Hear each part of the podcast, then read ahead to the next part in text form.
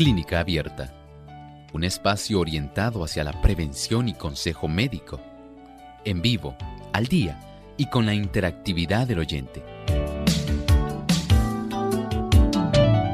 Clínica Abierta, poniendo al doctor a su alcance para un diálogo claro y honesto, porque nos importa su bienestar y salud.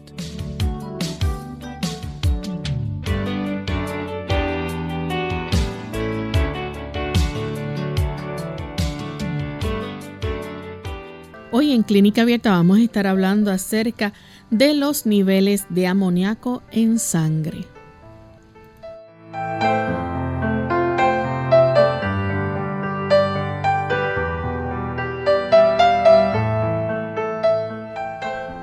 Saludos amigos de Clínica Abierta, nos sentimos muy contentos de poder compartir con ustedes en esta hora, en este espacio de salud del que ustedes han hecho su favorito y esperamos que junto a nosotros podamos disfrutar de este tema que vamos a estar hoy discutiendo con cada uno de ustedes.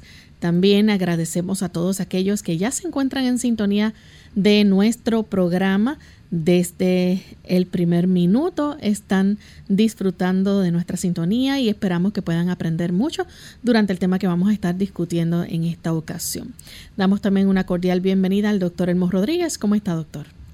Muy bien, Lorraine, gracias a Dios. Estamos aquí listos para estar entablando con nuestros amigos este tipo de actividad interactiva, donde podemos tener el beneficio de ayudar para que ellos puedan tener una mejor comprensión, especialmente de este funcionamiento tan maravilloso del cuerpo que el Señor nos ha dado. A nosotros nos es muy grato poder estar en esta actividad diaria y por supuesto agradecemos el que ustedes nos acompañen en estos 60 minutos de salud. Así es.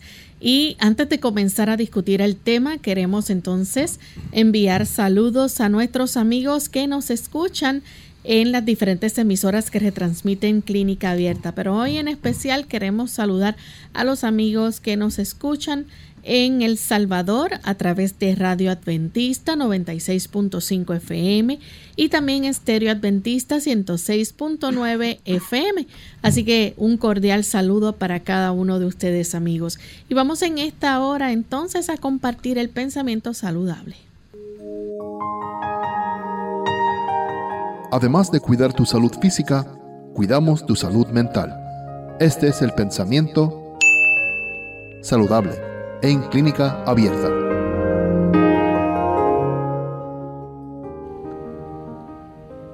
A los que han sobrecargado sus fuerzas físicas, no se les debe aconsejar que desistan por completo del trabajo manual.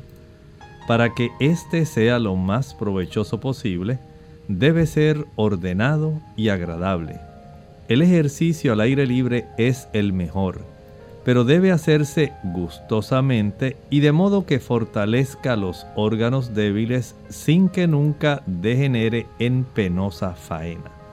Tenemos la hermosa oportunidad cada día de nosotros poder realizar una actividad física que facilite que nuestra sangre sea vigorosamente impulsada a todas las partes del cuerpo.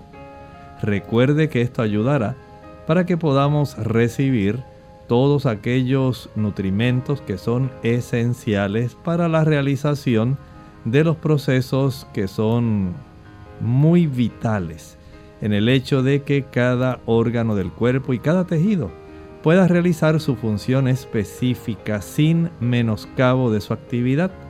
Y por supuesto además de llevar aquel tipo de productos que son necesarios para reparar también es útil el tener una buena circulación que pueda sacar, extraer de nuestras células aquella cantidad de sustancias que ya no son necesarias.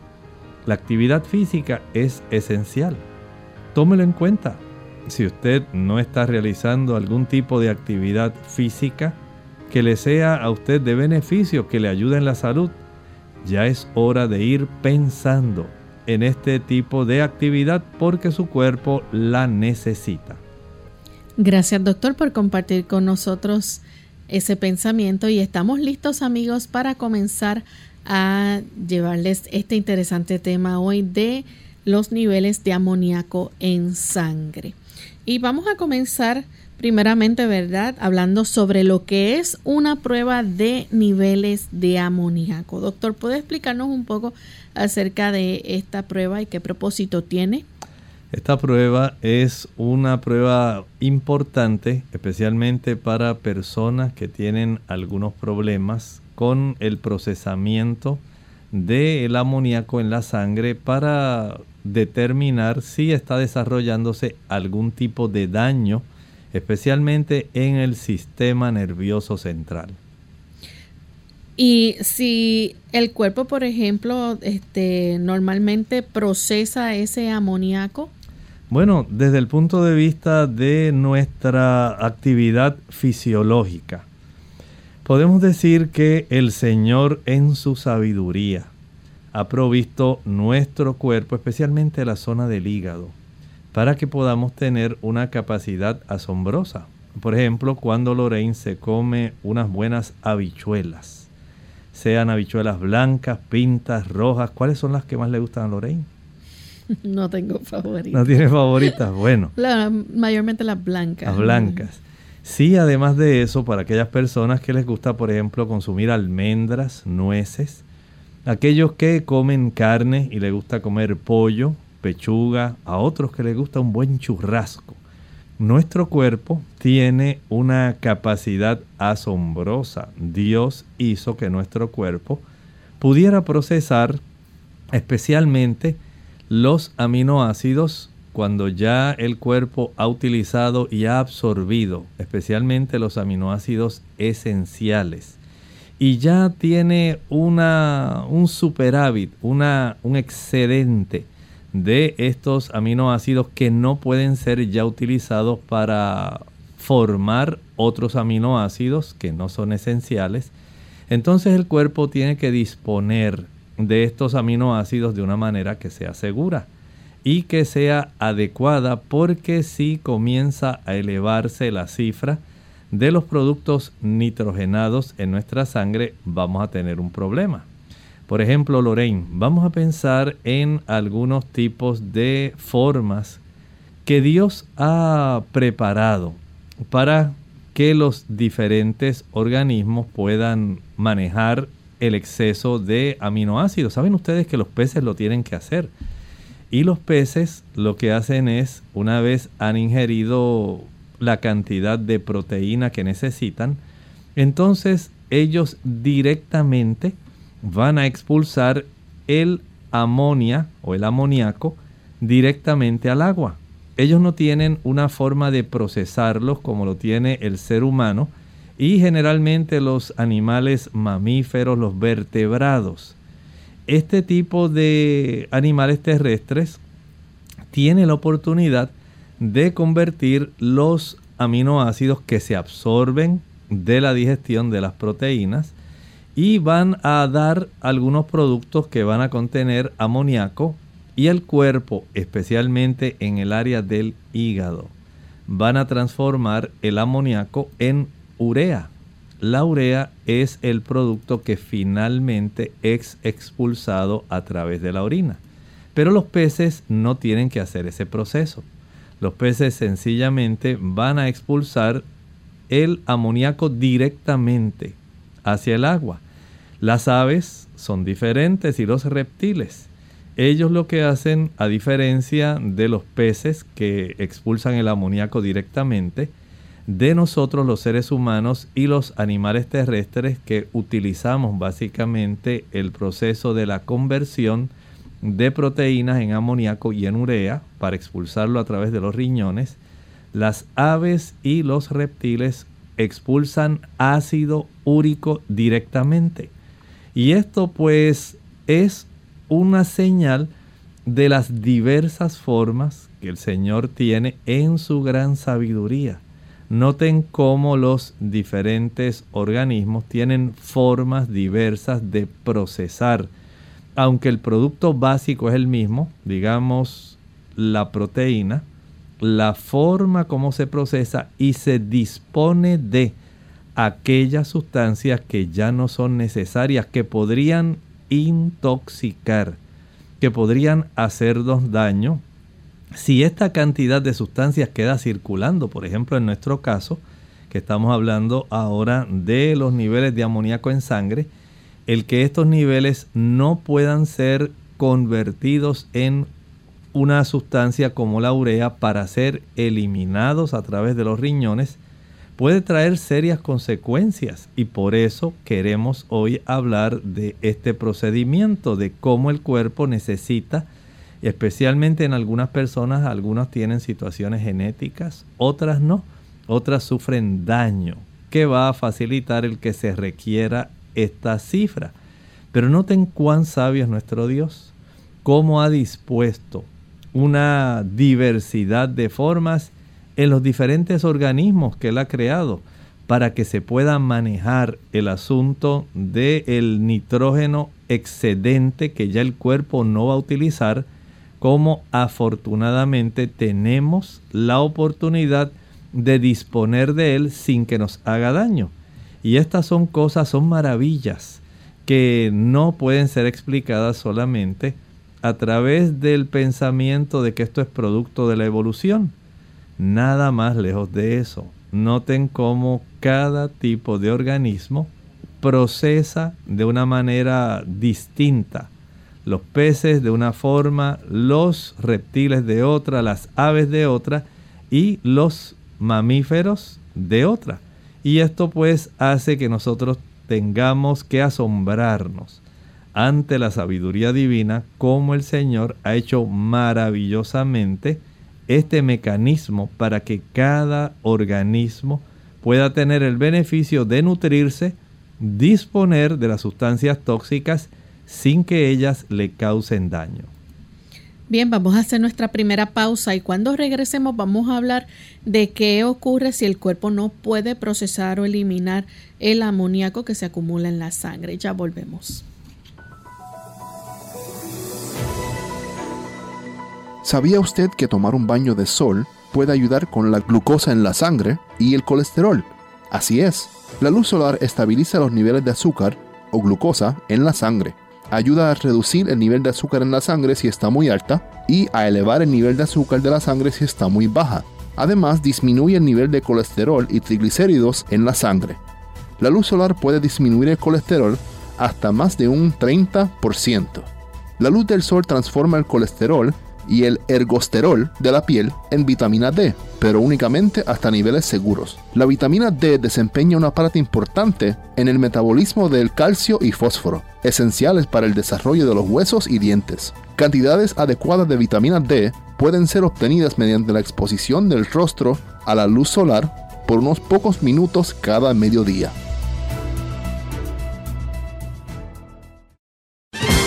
Hígado. Las enfermedades de este órgano son por lo general asintomáticas. Debajo de las costillas del lado derecho es necesario actuar de forma inmediata.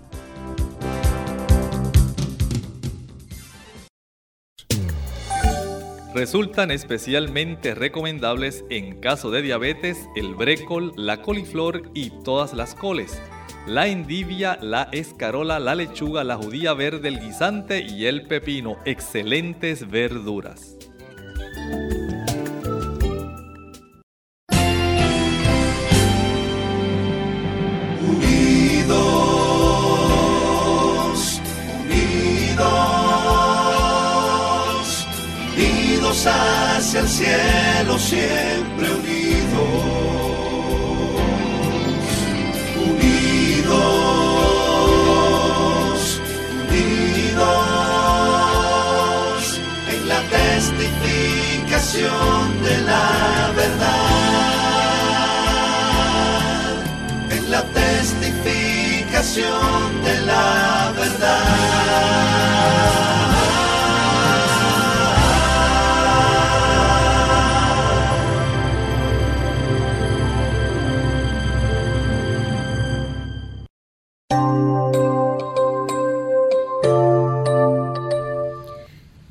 De vuelta en Clínica Abierta, amigos. Hoy estamos hablando acerca de los niveles de amoníaco en el torrente sanguíneo. Doctor, ¿qué pasa con nuestro cuerpo si esto no se puede procesar, si no se puede eliminar el amoníaco y este se acumula en nuestra sangre? Bueno, vamos a tener serios problemas, graves problemas podemos decir, porque al aumentarse la cantidad de amoníaco circulando en sangre, esto va a tener un serio efecto en nuestro sistema nervioso central y en algunos casos puede facilitar el desarrollo de coma y en otros, si se agrava bastante, puede desarrollar o puede facilitar la muerte.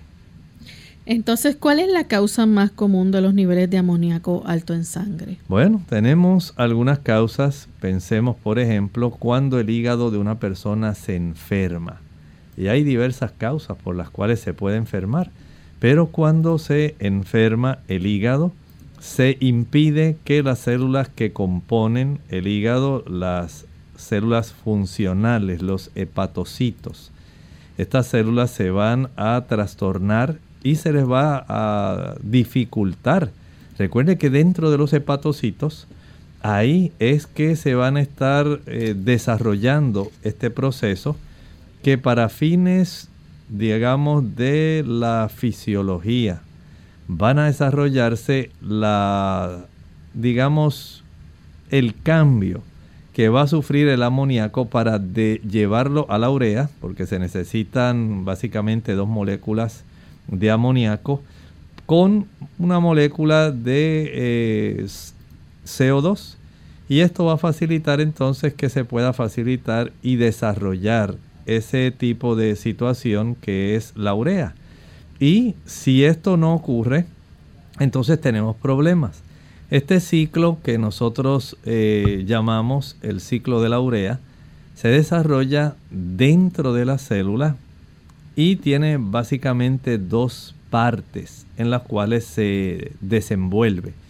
La primera parte es dentro de la mitocondria. Hay dos pasos bien importantes que ocurren dentro de los generadores de energía de nuestras células, que son las mitocondrias, y hay otras tres partes de este ciclo que se van a desarrollar en la región que se le llama el citosol o citoplasma de la célula.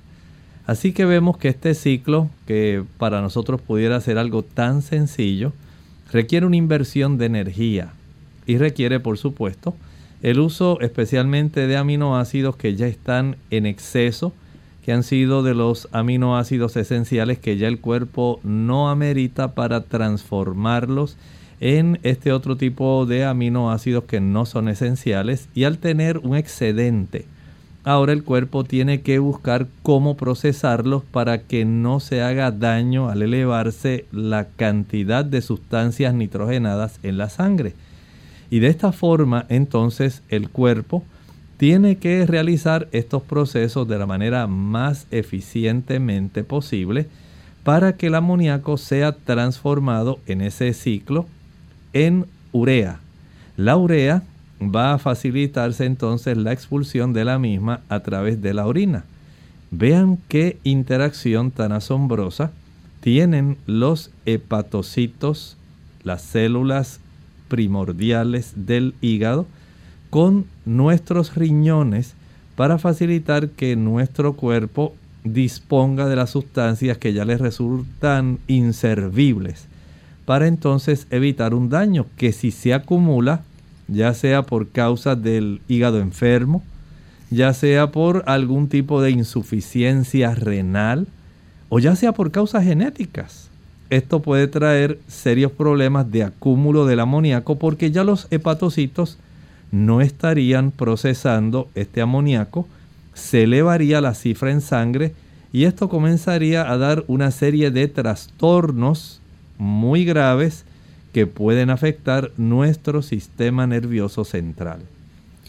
Doctor, ¿y entonces para qué se usa, verdad, esta prueba de niveles de amoníaco? Bueno, hay varias razones por las cuales se puede recomendar el que se haga y en algunos casos es muy importante, especialmente cuando ya se está sospechando una encefalopatía Estamos hablando de que la persona se ha tornado tan enferma, su hígado no ha estado funcionando adecuadamente y ya no tiene forma de facilitar estos procesos de transformación del amoníaco en urea. Y como no tiene esa capacidad por la gravedad que se puede desarrollar en el hígado, entonces comienza a acumularse esta cantidad de aminoácidos en forma de amoníaco en nuestra sangre y de esta manera esto puede causar confusión, desorientación y coma y a veces puede también causar la muerte.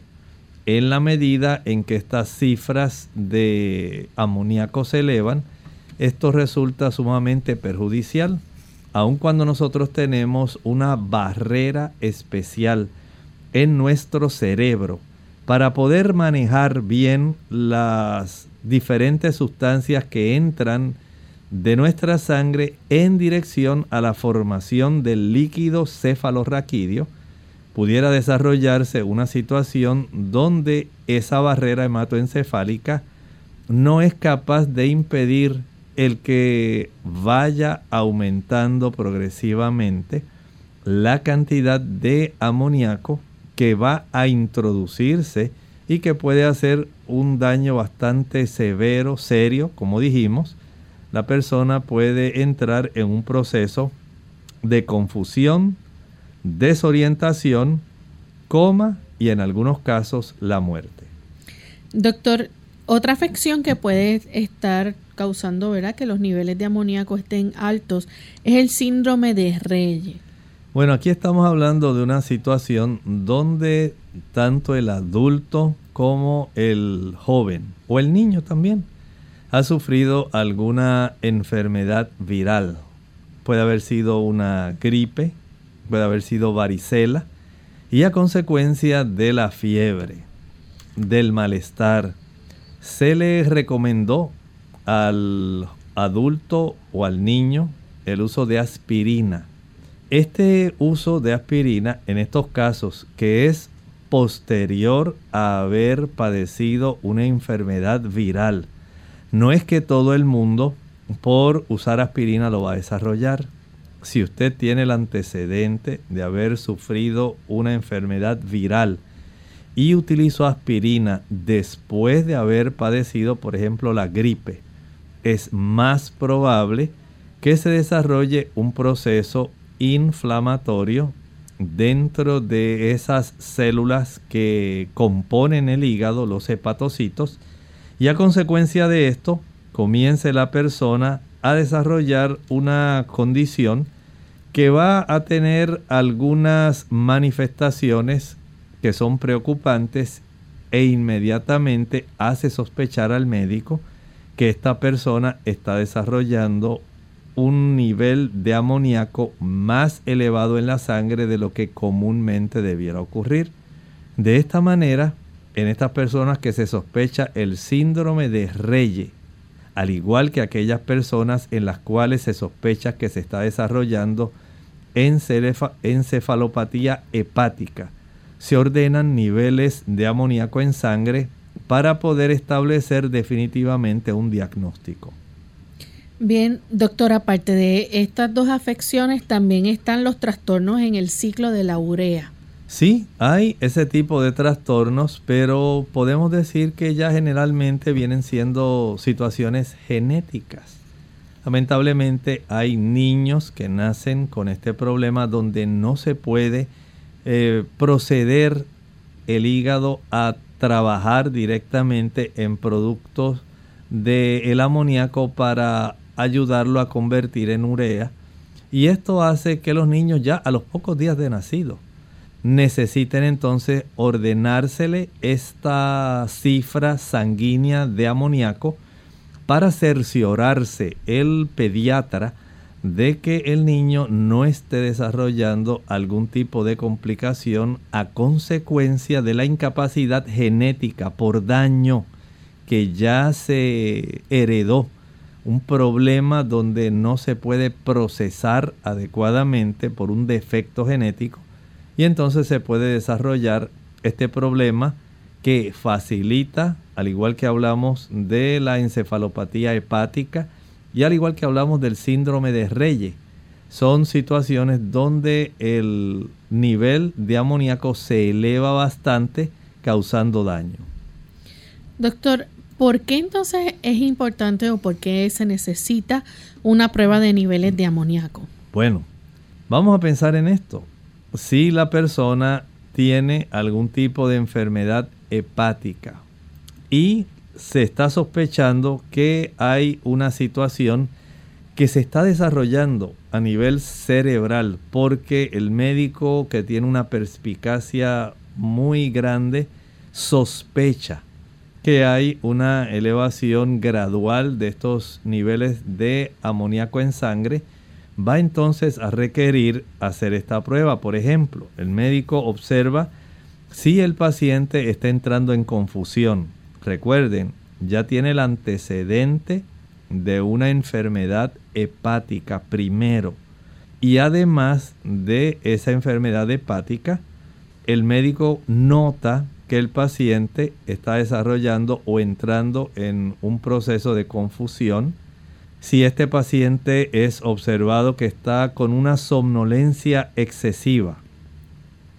Si además de esto, este paciente se observa desorientado y sabemos que tal vez por su edad no es un paciente que uno pueda pensar en alguna afección, digamos como demencia senil, algún problema como Alzheimer, sino que tiene, recuerde, el antecedente de tener enfermedades hepáticas severas. Pero además observamos esto, confusión, somnolencia excesiva, desorientación, puede ser en tiempo, no sabe qué hora es, en qué momento está viviendo el lugar donde él se encuentra y quién es él, quiénes son las personas que están a su alrededor. Entonces esta situación ya hace comenzar a sospechar si esto se acompaña además de cambios en el ánimo de esta persona y si comienzan a desarrollarse temblores. Mire qué cuadro. Recuerden primero el antecedente de que hay alguna condición que denota que la persona tiene enfermedad hepática. Confusión se acompaña después de eso, de confusión, de somnolencia, desorientación en tiempo, lugar y persona. Además de esto, refiere cambios en el estado de ánimo y temblores no ocasionados porque tenga Parkinson, no son ocasionados porque tenga temblor esencial. Y todo esto comienza ahora a perfilarse como un acúmulo de nitrógeno en la sangre. De ahí entonces la importancia de practicarse estos niveles de amoníaco sanguíneo. Amigos, ha llegado el momento de hacer nuestra segunda pausa. Cuando regresemos vamos a seguir compartiendo con ustedes más información sobre este interesante tema y ustedes no se retiren que volvemos luego de estos mensajes. Buenas tardes, eh, vengo a donar sangre para el señor Ignacio González, que hoy sufrió un accidente de, de auto. ¿Y qué tipo de sangre es usted? Ay caramba, no sé. ¿Padece de alguna enfermedad o condición contagiosa a través de la sangre? No. ¿Y le advirtieron sobre los riesgos al donar sangre? Sí, ya me orientaron. Ok, ¿sufre entonces de alguna enfermedad mental? Pues yo creo que no. Muy bien, por favor, llene este expediente clínico, siéntese y espere a que le llamemos. Ay, yo espero que no me duela. Minutos más tarde. Señora Maldonado, tenga un vaso de jugo de manzana. Por favor, espere unos 15 minutos y luego puede irse. Ah, gracias por su donación y recuerde que juntos podemos salvar vidas.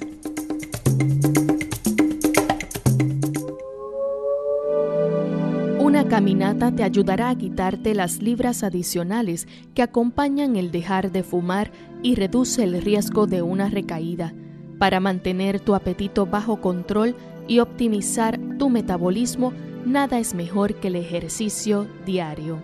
Caminar te ayuda a pensar con mayor claridad para que puedas lidiar con retos nuevos, tales como mejorarte en tu trabajo o educación. Mejora tu sentido de bienestar, alivia el estrés, mejora tus patrones de sueño, encuentra tiempo para ti. Caminar hace todo esto y más.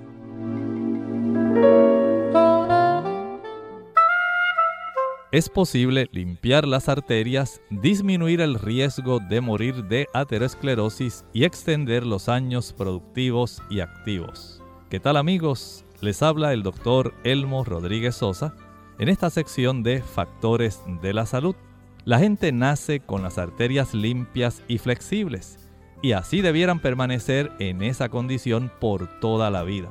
Sin embargo, las arterias de mucha gente se encuentran obstruidas con colesterol, grasa y calcio, lo que gradualmente las endurece y cierra el paso de la provisión de oxígeno indispensable para la vida celular. ¿Saben? Cada uno de nosotros tiene esa hermosa oportunidad.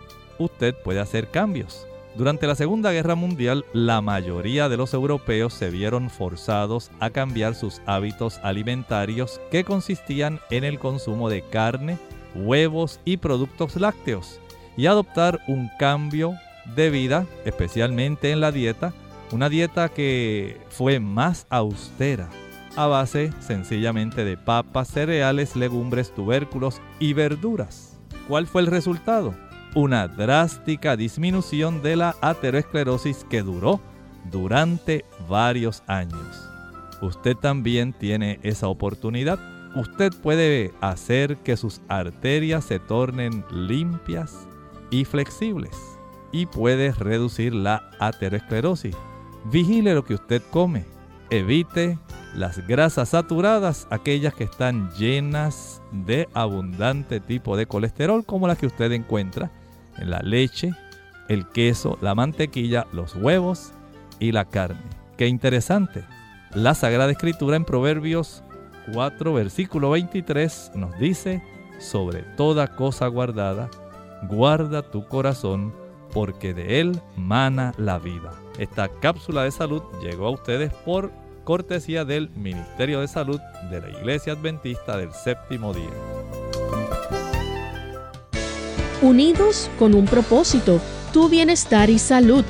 Es el momento de hacer tu pregunta llamando al 787-303-0101 para Puerto Rico, Estados Unidos 1866-920-9765 y llamadas internacionales al 787-763-7100 o al 787 282 5990. Clínica Abierta, trabajando para ti.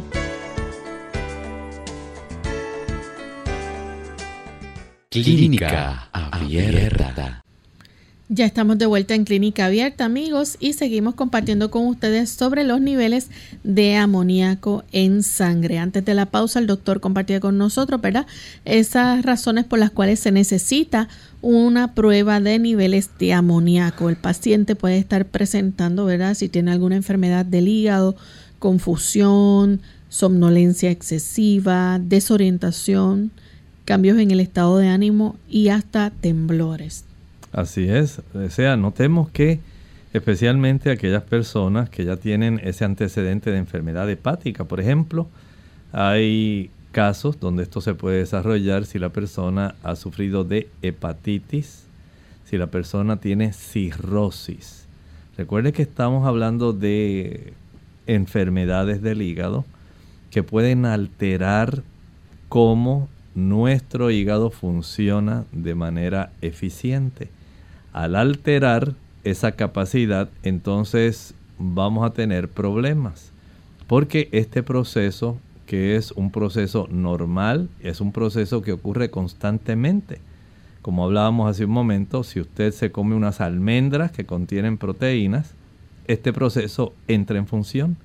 Si usted se comió, digamos, unas alas de pollo, esto entra en proceso.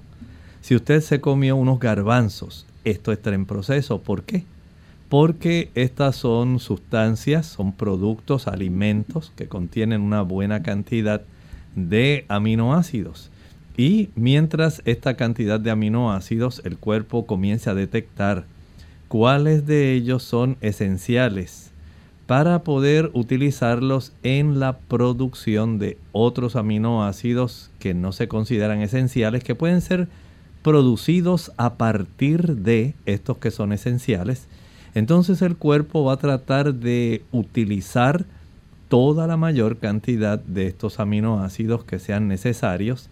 Y de esta manera si tenemos una enfermedad como la hepatitis o la cirrosis y estas dos condiciones alteran ese procesamiento que ocurre dentro de las células especializadas que tenemos en nuestro hígado, el hepatocito, se altera como las mitocondrias de cada una de estas células y cada célula tiene cientos de estas mitocondrias. Se altera la forma como el cuerpo transforma el amoníaco en urea para que ese excedente de nitrógeno pueda entonces salir del cuerpo porque su acumulación causa problemas. Y eso era lo que estaba mencionando Lorraine hace un momento. En el adulto que ya tiene estas condiciones de cirrosis, hepatitis, si comenzamos a notar que comienza a desarrollar eh, confusión, si esta persona se desorienta, si notamos que tiene somnolencia, cambios en el estado de ánimo, temblores, pues ya tenemos una sospecha de que estos niveles de amoníaco pueden estar elevándose y de esta forma la orden para que se pueda practicar una, digamos, una especie de prueba de niveles de amoníaco va a resultar muy útil. Bien, doctor, tenemos en línea telefónica a Teolinda que nos llama desde los Estados Unidos. Adelante, Teolinda, con la pregunta. Sí, buenos días, señorita Lorraine. Doctor Rodríguez, buenos días. Buenos días. Eh, fíjese que yo tengo amigas en la iglesia y muchas personas, como Margarita, que tiene, aparte de tener fibrosis pulmonar, tiene el hígado graso. ¿Cómo debe ser su alimentación de una persona que tiene hígado graso? Doctor, le escucho en la radio. Muchas gracias. Esta persona que tiene hígado graso, que eventualmente da lugar a fibrosis y a cirrosis, debe tener una alimentación bien sencilla. Primero, si esta persona está sobrepeso, debe bajar peso. Es muy probable que la persona que tiene ya obesidad tenga este problema. Y he tenido hasta pacientes que en realidad son delgados, pero ya han desarrollado hígado graso. ¿Por qué? Las personas que les gusta tomar alcohol. Yo sé que usted me habló de personas que asisten a una iglesia. Pero en términos generales, la persona que toma alcohol es más fácil desarrollar el hígado graso, porque nuestro cuerpo procesa el exceso de alcohol produciendo una buena cantidad de triglicéridos. Estos son los que se acumulan en el hígado facilitando el desarrollo del hígado graso. Pero no es solamente el alcohol. Por ejemplo, si a usted le encanta el aceite, y usted es un fanático del aceite de oliva prensado en frío. O tal vez lo que ha hecho es utilizar una buena cantidad de aceite de coco porque escuchó que es buenísimo para evitar el Alzheimer. O tal vez usted dice, no, yo lo que estoy usando para freír es el aceite de pepita de uva, grape seed oil. Y lo estoy utilizando porque me han dicho que es muy bueno para freír y usted tiene idea de la cantidad de aceite que absorben los carbohidratos. Por ejemplo, las papas fritas, los tostones tan sabrosos, ya usted sabe que van a estar captando una buena cantidad de este aceite que queda impregnado y que usted se lo saborea y se relame. ¡Qué ricas papas! Bueno, mientras mayor también sea la cantidad de postres que usted consume. Digamos que a usted le gusta ir al supermercado y comprar esos postres que preparan con una sustancia que se ha hecho muy comercial, que básicamente muchas compañías que preparan algún tipo de postre están utilizando. Jarabe de maíz alto en fructosa, high fructose corn syrup Este tipo de ingrediente facilita mucho el desarrollo del hígado graso. Pero también si usted se excede con el consumo de miel de abeja, le va a ocurrir lo mismo. Si usted es muy fanático, digamos, del el dulce de coco, si a usted le encanta el, el, tomar refrescos, sodas, aún si utiliza mucha cantidad de jugos, ya sabe que es más fácil desarrollar hígado graso. ¿Que, ¿Qué usted va a hacer? Bueno, en primer lugar, usted va a dejar de consumir esos productos que mencioné. Mientras usted los consuma, es más fácil seguir padeciendo del hígado graso. Y recuerde que el hígado graso entonces facilita el desarrollo de fibrosis, de cirrosis, y esto va a trastornar la forma como el cuerpo procesa los aminoácidos. No quiere decir que todo aquel que tenga hígado graso va a sufrir de niveles altos de amoníaco. Pero usted facilita ese tipo de complicación que no es necesario que tenga usted que sufrirla. Además de eso, la persona, además de dejar de utilizar esos productos que mencioné, entonces ahora debe hacer algunos ajustes adicionales. Por ejemplo, a esa persona le viene muy bien el comenzar a tomar agua de limón. ¿Sí? Por lo menos si usted eh, consigue y toma dos litros de agua y a cada litro de agua le añade un limón o una lima de esas grandes, amarillas. No le añada azúcar porque va a facilitar que se agrave su problema de hígado graso. No le añada miel de abeja, ni agave, ninguna otra cosa solamente agua de limón. Otro producto que puede utilizar es aumentar el consumo de rábanos. Los rábanos son muy adecuados para poder facilitar que el hígado pueda procesar mejor este conjunto de sustancias que se han ido almacenando, esos triglicéridos. También es útil el consumo de cebolla, el consumo de ajo, son muy buenos. Hay plantas como el diente de león, el amargón, Taraxacum officinale. Ese tipo de plantas ayudan. El comer, ya que usted nos estaba preguntando específicamente en cuanto a las comidas, el comer ensaladas. Dele una mayor prioridad al consumo de ensaladas verdes.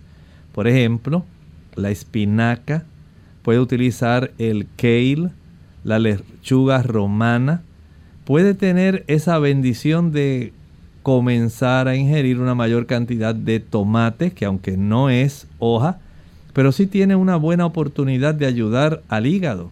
También la zanahoria es muy adecuada, el apio, excelente, los espárragos, la berenjena excepcional para poder ayudar a que este hígado que ya está clasificado como hígado graso pueda comenzar un proceso de regeneración. De esta manera, usted tiene la oportunidad de impedir que su condición se agrave. Así que si usted tiene hígado graso, vea cuántas cosas usted puede hacer y no olvide bajar peso. Las personas en sobrepeso, las personas que están en obesidad, deben practicarse por lo menos un estudio de perfil hepático. El perfil hepático ayuda a detectar si se están elevando enzimas hepáticas y en muchos casos donde se está desarrollando este problema de esteatosis hepática, hígado graso comienza la elevación porque esto nos dice que está ocurriendo un proceso inflamatorio en esos hepatocitos. En otros casos donde ya se sospecha bastante certeramente que ya hay hígado graso, se ordena un ultrasonido abdominal, un sonograma abdominal. Y ese ultrasonido abdominal ayuda a detectar si ya hay cambios en la ecogenicidad del hígado para sospechar que se está desarrollando este problema. Por lo tanto, no trate de adivinar. Recuerde que hay unas pruebas hepáticas como el perfil hepático para saber cómo están las transaminasas, cómo está la fosfatasa alcalina. Si es necesario, se ordena también la gamma glutamil transferasa para tener una sospecha bastante certera de cómo está el funcionamiento hepático y si esto está yendo en la dirección donde se sospecha y se requiere el ultrasonido, entonces hay también que ordenarlo. Bien, doctor.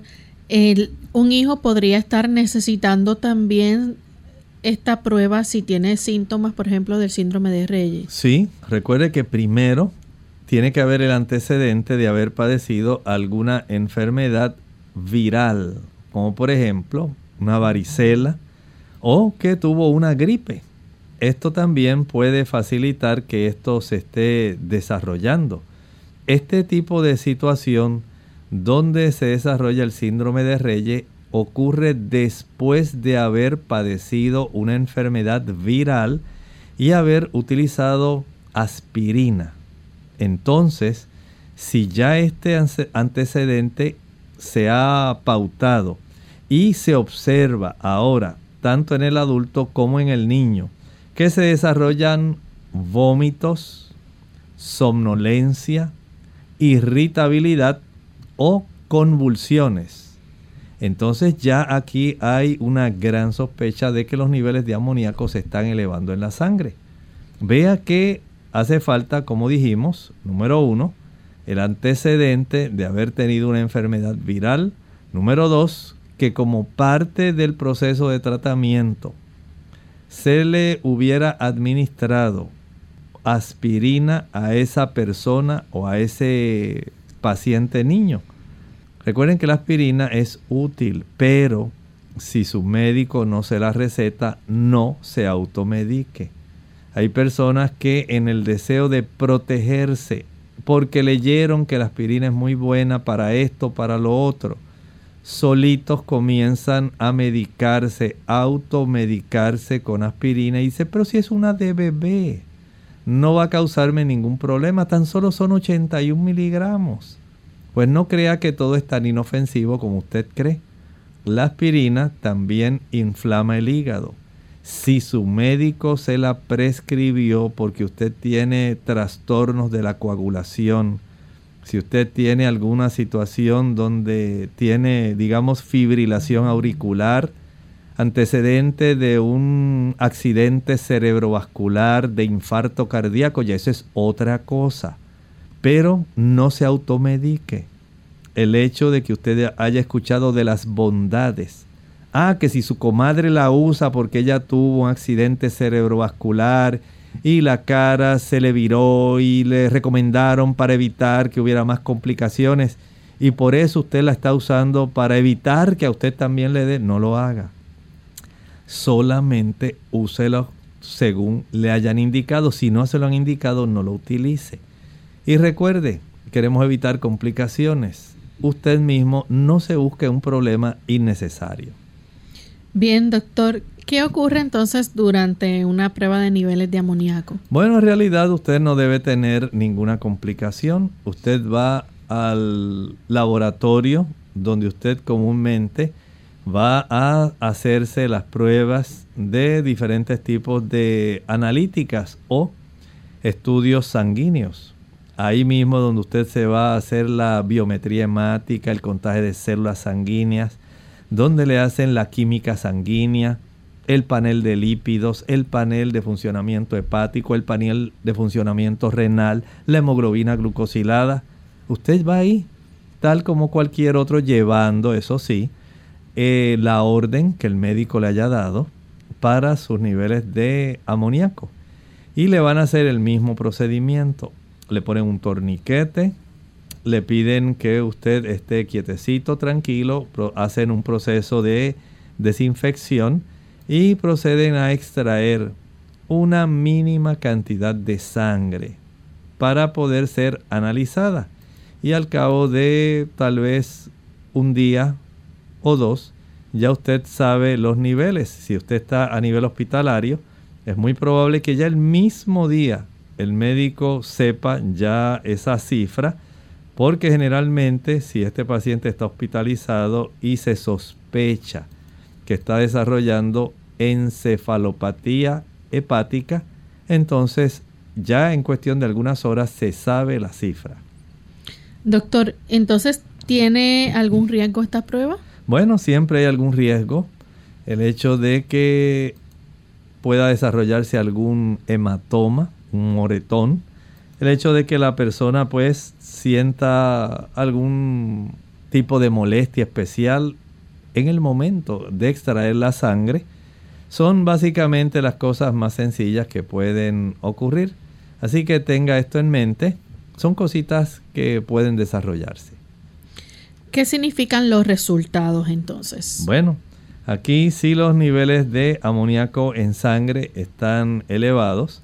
Número uno, puede darnos una idea de que la persona, por un lado, pudiera ser eh, requerido el que se le practicaran otros estudios porque probablemente eh, al tener estos niveles así de elevados, sea porque tiene también otros problemas que está enfrentando a nivel hepático. Y si está desarrollando, como hablamos hace un momento, eh, algún tipo de cirrosis hepática, hay que ordenar estudios adicionales. Si esta persona tiene una hepatitis, hay un perfil de hepatitis que también para saber si es por hepatitis A, B, saber qué es lo que está ocurriendo. Y por supuesto saber si tiene esa condición subyacente que facilita la encefalopatía hepática, como estábamos hablando, tanto la hepatitis como la cirrosis, hay que tratarlos y esto va a facilitar que la cifra de amoníaco al comenzar a corregirse, tanto la hepatitis como el problema de la cirrosis, pues se pueda corregir o se pueda buscar otra forma de abordar el problema. Bien, hay algo de, este en el caso, por ejemplo, de los bebés que se debe saber sobre los niveles de amoníaco. Sí, es muy importante. En los niños, si se sospecha que estos niveles se están elevando, pudiera ser eh, requisito también el que no solamente se indague en relación a antecedentes de enfermedad viral, sino también que se pueda sospechar alguna condición genética. El tener este conocimiento ayuda para que el médico rápidamente pueda eh, ordenar estudios ulteriores más especializados, de tal forma que se pueda detectar si es que ya va a tener problemas eh, indefinidos con el amoníaco y para esto hay tratamiento a consecuencia de una enfermedad genética que hay que detectar y por supuesto de primera instancia a veces no se sospecha porque no son condiciones comunes y frecuentes. Si acaso hubiera una condición de insuficiencia renal, también esto puede darnos una buena idea eh, el saber la cifra de amoníaco si está elevada para poder ir trabajando con la situación. Bien, ya hemos llegado al final de nuestro programa. Agradecemos al doctor por la orientación y queremos entonces, antes de finalizar, compartir este pensamiento para meditar.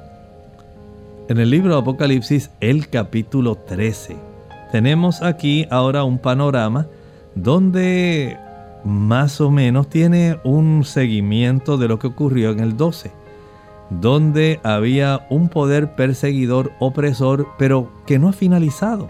Vean cómo inicia el capítulo 13, versículo 1.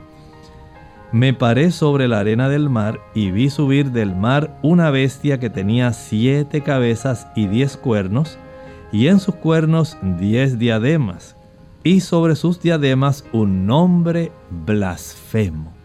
¿De qué agente estamos hablando aquí? que tiene básicamente una descripción bastante precisa y detallada. No puede perderse nuestra próxima edición de Clínica Abierta. Queremos ir haciendo una disección de los diferentes tipos de características que nos ayudan a identificar a quién o a qué entidad corresponde este tipo de señales. Bien amigos, nosotros hemos llegado al final de esta edición. Queremos invitarles a que mañana nuevamente nos acompañen. Vamos a estar en nuestro segmento de preguntas, así que ustedes pueden hacer sus consultas. Se despiden con mucho cariño. El doctor Elmo Rodríguez Sosa. Y Lorraine Vázquez. Hasta la próxima.